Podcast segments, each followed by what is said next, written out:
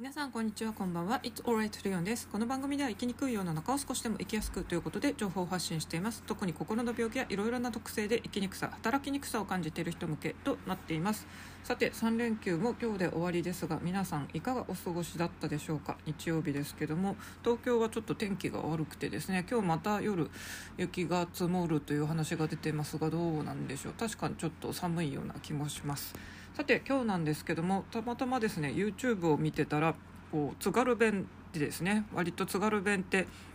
フランス語とか韓国語に聞こえて、まあ、正直同じ日本人でもですねなかなか何言ってるか分かんないみたいな動画を偶然見たんですがそこで青森県あるあるって話してたのがですね結構北海道でも同じことが起きててですね海離れてますがやっぱり近いからですねつながってるんだなっていうちょっと北海道と青森の共通点っていうですねローカルな話をしてみようと思います。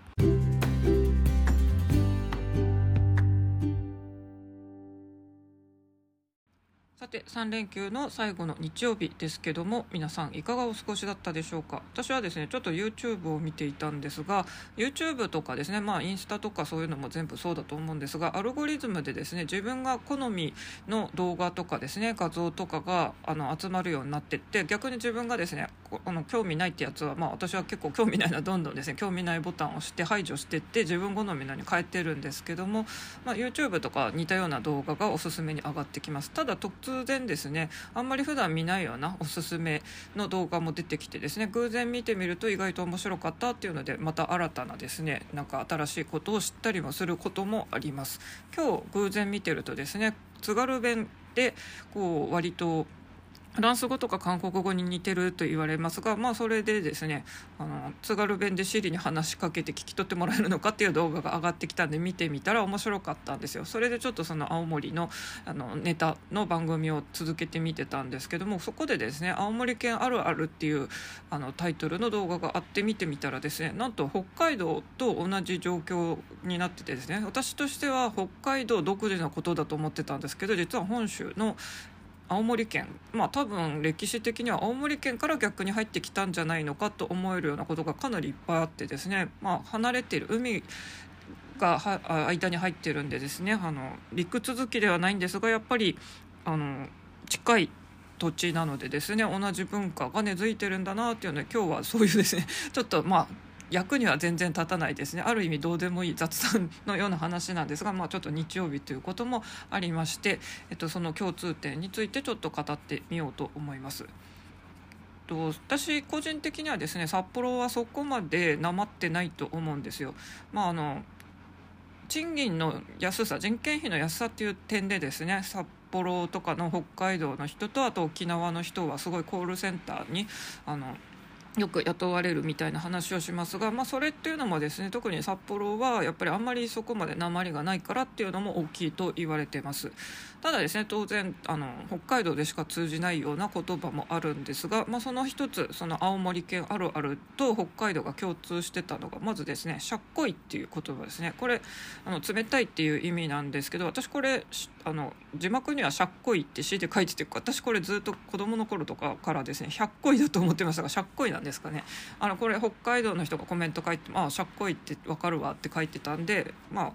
あの青森県と北海道同じ冷たいっていう意味なんだなっていうのがありました。あとですね、まあ、つい最近節分が終わったわけですけども北海道で豆まきする時はですね落花生を投げるんですよ。これは青森も同じだそうです。で落花生はですねちょっと合理的でまあ殻がついてるのでですね鬼は外ってやってまあ投げるじゃないですかで落ちたやつはですねそのまま皮を剥いて食べれるということで衛生的というかなり合理的な面があるんですよ。まあ普通ドラマとかいろんな絵本とかで見かけるあの豆まきっていうのはやっぱり大豆ですよねでも私たち北海道民は落花生でしたが青森県の方も落花生ですということでした。あとですねこれも北海道の方言だと思ってたんですがなんとあ沖縄って言っちゃった。間違えました。青森県の方も同じ言葉を使ってましたがあのボタンが押ささるとかですねあとこういうふうに言わさっちゃったよとかあのこういうなんか刺激同士的にですね勝手に例えばスマホをあのポケットに入れたらあの私この前怒ってびっくりしちゃったんですけど急にですね友達とかに電話がつながっちゃってあのびっくりすることがあるんですけどそういうですね自然とこうボタンに何かが触れて通話が始まっちゃったみたいな時にあこれボタン押ささっちゃったんだごめんねみたいに言って私はその時ですねあのその電話を終えましたが、まあ、こういう「お刺さる」とかです。あとはなんかこういうふうに言わさっちゃったんだみたいに言わさる言うっていうのがなんか刺激みたいになってですね「お刺さる」とか「言わさる」とかこういう言い方するんですけどもこれはあの道産子のみだと思ってたんですが青森県でも使うそうです。あと雪の、まあ、降る地域ということですね。手袋を履く、まあ、これですねあの道産子は全く違和感感じないんですが本州の人だとやっぱりですね靴下を履くっていうけど手袋ってはめるって言わないなって言うんですけど、えーと、雪国北海道は履くと言ってましたが青森県の方も手袋を履くと普通に使うそうです。あとですねこれも同じ言葉の使い方でまあ、青森県ではフジテレビが入らないんですよっていう話をしてたんですがこれ私は別に普通におかしいと思わなかったんですがこの入らないっていうのもあの方言ですよねということでフジテレビは映らないって意味なんですけども、まあ、電波が届かなくて入らないっていうのもこれ普通に言うなと思いました例えば昔々だとですねテレビ東京とかは昔の札幌にはまだあのテレビ東京は入らないみたいな状況だったんですが、まあ、その後にテレ東京もあと見れるようになりましたけどもこういうフジテレビは入らないっていう言い方普通にしますね。あとですね私の家実家も戸建て一軒家なんですけども玄関フードと呼ばれる、えっと、これは普通に言うとですね風除室という、まあ、風よけっていう部屋部屋というかですねガラスであのドアの玄関のドアのまたさらに外にですねまあ本当に雪よけとかあの風よけのためのこうガラスで作ったまあ、北海道だと玄関フードって言ってたんですが青森だと何て言うんでしょうね。ガラスの扉がもう一個あるみたいな感じで言ってましたが、まあ、これがある。ただですねこれ北海道だと、まあ、札幌だとですね普通戸建ての家にあるだけなんですが青森のその動画ではですねコンビニの入り口にもついてるって言ってましたね。札幌だとですねコンビニは別についてないですね。戸建ての家に玄関フードっていうのがあるっていうイメージでした。あとですね、まあ、北海道お土産で人気といえば焼きそば弁当あると思うんですよね。私たち札幌市民はですねお店にまず売ってないんでペヤングっていうのは、まあ、私も札幌行ったことはまず売ってないんで食べたことなかったですね、まあ、とにかくもう焼きそば弁当一択なんですよ。で焼きそば弁当っていうのはあのお湯で麺がこうできた後はですねその捨てるはずのお湯をですねスープを作るのに使えるということに人気ということなんですけども青森もですねそっくりでなんかバゴンだか5番だかわからないんですけどそういう名前の焼きそばがあってですねそれも同じようにわかめスープを作るようになってるっていうんでなんかこれ焼きそば弁当とそっくりな焼きそばで名前違うものがあるんだなと思いました。本当にペヤングはあのその動画の方もやっぱりですね18年間東京に出るまで食べたことがないみたいなことを言ってましたので札幌や北海道また青森県ではですねあのご当地焼きそばがあってペヤングはですね市場としては売れていないというか、まあ、売ってないですね。もうあの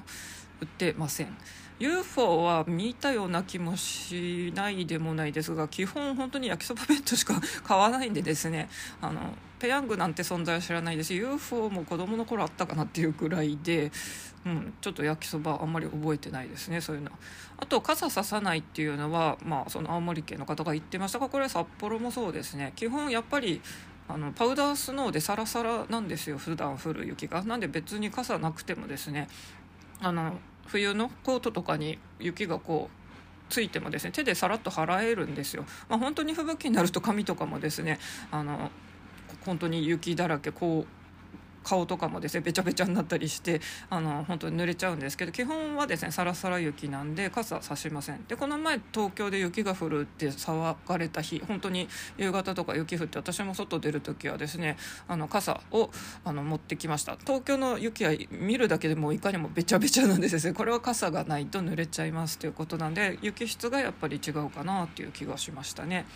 あとまあゴミを捨てるっていうのをですね北海道ではゴミ投げ行くよっていう感じで言うんですけどこれ青森の人もゴミ投げっていうそうです。あとこのですねあのゴミ捨て場のことを札幌とかではですねゴミステーション、まあ、ゴミの駅っていう名前がついてるんですけどもこれはちょっと青森あるあるでは言ってなかったんですがどうなんでしょうね。ここ同じなんでしょうか。こんな感じでですね青森県の方が青森あるあるって挙げてた、まあ、10個ぐらいのことが結構北海道と一緒でですねやっぱり、まあ、歴史的には多分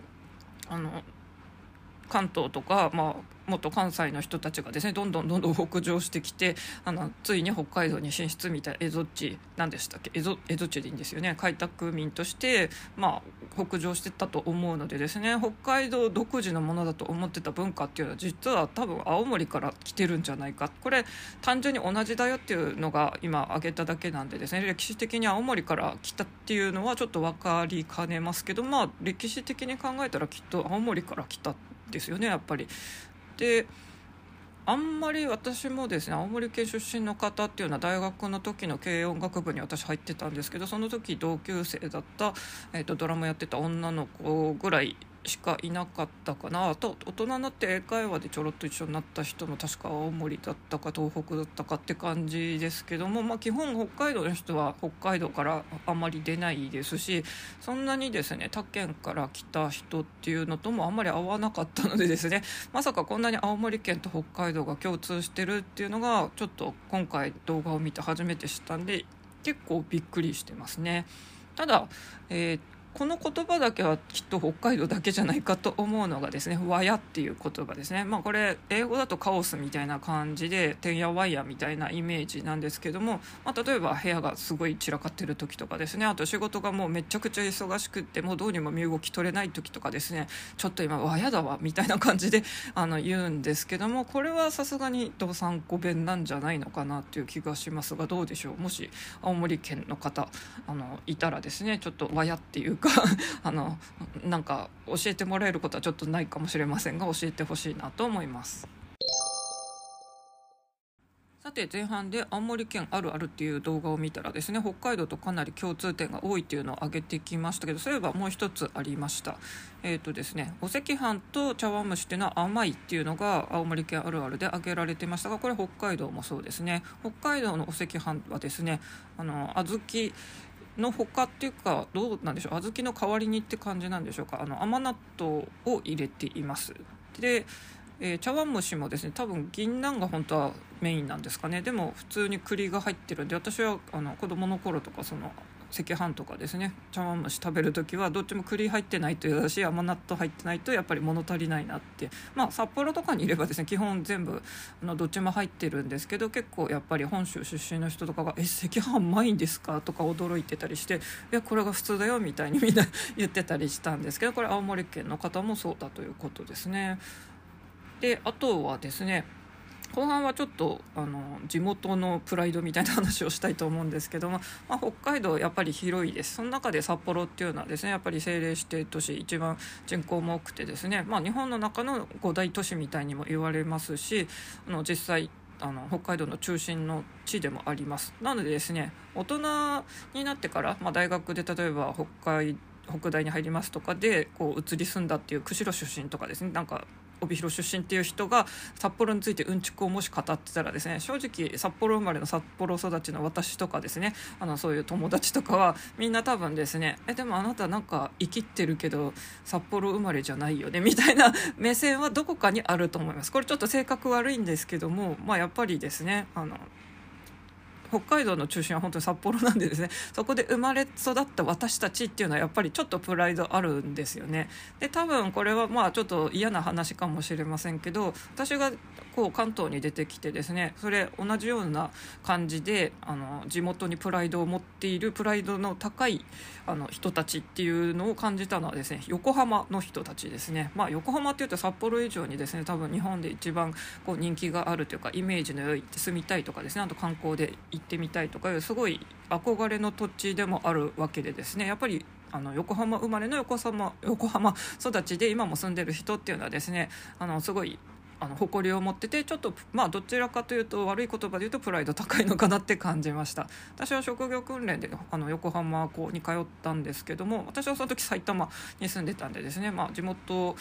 民ではないですがとりあえず埼玉に住んでますっていう埼玉代表としていたみたいな感じなんですけど他の人は当然あの神奈川県の人で横浜の人もいましたしあとはちょっとあのもうちょっと遠いところから来てるですね平塚とか藤沢とかですねあの茅ヶ崎とかそういう感じの、えーと、辺りのところから来てる人たちもいましたまあいろんなところから来てるなっていう感じだったんですけどあ、まあ、東京から来てる人もいましたね。まあ、そんな感じの中でやっぱりですねあの横浜のあの校舎だったんでですね横浜の人の話を聞いてるとやっぱり地元すごい大好きなんだなっていうのと、まあ、どこかしらですねやっぱり東京もいいけど横浜いいよね みたいなやっぱり地元にすごいプライドを持ってるんだなっていうのを感じる言動が割と多かったなと思います。私はそこのあの学校で初めてですねあの崎陽軒のシューマイ弁当シューマイを知りまして、えーと、初めて食べました。とかですね。まあ初めての横浜で本当はもっと観光とかしたかったんですけどコロナ本当にあの一番激しいに一番激しいという変な言い方ですけどあの広まって2020年の春の話なんで本当に初めての緊急事態宣言とかで、まあ、全然観光とかできる状況じゃなかったんでですね結局学校の周りぐらいしか駅前とかしかですね歩けませんでしたがそれでもちょっとあの通ったのは面白い経験だったなと思います。ただ埼玉からですね1時間半かけて行ってたんですね。後半は結構きつかったなと思います。ちょっとやっぱり遠すぎたかなと思いますが、まあ、それでも行き帰りはちょっとあの旅気分で、えーと通学していました。まあ、こんな感じでですねいろんな出身地とかありますが逆に東京生まれの東京育ちで特にですねふるさとっていうのが他のところないっていう人は逆にこういう私のような例えば帰省先ふるさとが札幌ですとかですね、まあ、例えば神奈川県がふるさとですとかそういうなんか地元っていうのがあるとかですねそういう方言があるとかいうのはちょっと羨ましいなっていう話も聞きますね。まあ、これは実際多分そうでしょうね。まあ、私たち田舎出身者からしたらですね東京、まあ、日本のこの中心で世界でも有数の都市でですね生まれ育ってあの実家とかですねそういう親戚とかも東京にあるとかいるとかだとちょっと憧れも感じちゃいますけどもまあ私たちは確かにですねふるさとっていうのが他の場所にあって、まあ、そこに帰ればですね地元の食べ物地元の言葉地元の文化っていうのがまたあるわけなんでですね、まあ、それは多分東京しかふるさとにないっていうとちょっと変な感じですけどそういう人たちからしたら憧れの気分もあるっていうのも分かる気もしないでもないですね。まあ、ただ東京とかにですね大体もう土地とか持ってる人っていうのは多分本当にお金持ちなんだろうなと思うんでそういう面ではちょっと羨ましい気もしますけれども。まあ、いろんな文化があったりするわけですけども皆さんは、まあ、ふるさとについてどういうふうに思ってるでしょうか、まあ、私は何度も言ってますけども、まあ、北海道札幌はもともとはすごい大好きなところですけども私はまあ仕事転職のためにこちらに来てます。ただですねまあ来てみれば来てみたで埼玉県とか東京とか、まあ、そうやってちょろっと通った横浜とかですねそれぞれまああの私としてはなんか旅気分というかこう住んでてもあの日々本当に見るもの出会うもの乗る電車とか全てが初めてなんでですねまあ本当に北海道といつも比較しながらですね新鮮にこう驚いて楽しんでるみたいな感じもありますね。まあゆくゆく本当に札幌に帰りたいなとは思ってましたが今年帰ってみて雪多いな冬寒いなっていうのを改めて感じたんですけども今また札幌すっごい雪降ってるということでですね多分本当にここ本当に2 3 0年の中でも本当にすごい積もりようらしいのでですねあの除雪が追いつかないっていうのは結構最近全然聞かなかったのでまあ異常気象といえば異常気象ですよねなのでちょっと日本全国本当にあの縦長なのでですねいろんな気候も違いますし、まあ、文化とかこういう言葉と方言あと食べ物も全然違ったりしますよね。なのでまあそこら辺はですね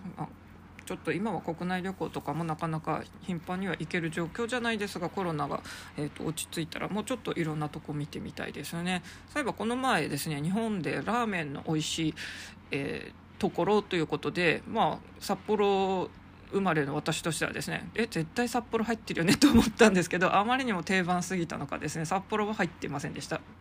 まあ、札幌の多分ライバルっていうときっと規模的にですね福岡になるのかなってイメージですが博多ラーメンは入ってたんでちょっとあら残念って感じだったんですが博多ラーメンの他にあと新潟とですね山形のラーメンがベスト3に入っていました。まあそれでも私もですね今回札幌に帰省した際にはですね、えー、と2日間あの味噌ラーメンそれぞれ人気店の違うのを食べましたがやっぱ札幌のラーメン味噌ラーメン美味しいですよということで 味が濃い。あと麺が太くて縮れてるんですよね。で関東に帰ってきてからですねあの割と JR の駅とかで結構北海道のあの食べ物とか売ってたりするんでですね私もこの前札幌の人気店のラーメンが売ってたんで買ってみたんですが、まあ、味は味噌ラーメンであの本当に北海道らしいですね。濃い味噌味だったんですが麺がですねなんと縮れてない。なんで私はこれちょっと変じゃないと思ったんですけど、えーと、メーカーを見るとですね札幌のラーメンの麺を作ってる菊水だったんであれ菊水が作ってるのに縮れてないんだこの麺ってちょっとですねなんか不思議な感じがしましたが基本札幌の味噌ラーメンは太くて麺が縮れています。でその札幌の菊水という会社で、えっと、麺が作られてたりしますね。あとはえー、TBS じゃなくて FM か FM 東京では入らないのかな北海道に行った時は FM 北海道でですね西山グルメトークってやってて西山ラーメンとかも結構あの市民にはですね親しまれているんですけども、まあ、そういうあの麺を作っている会社とかもいろいろあったりします。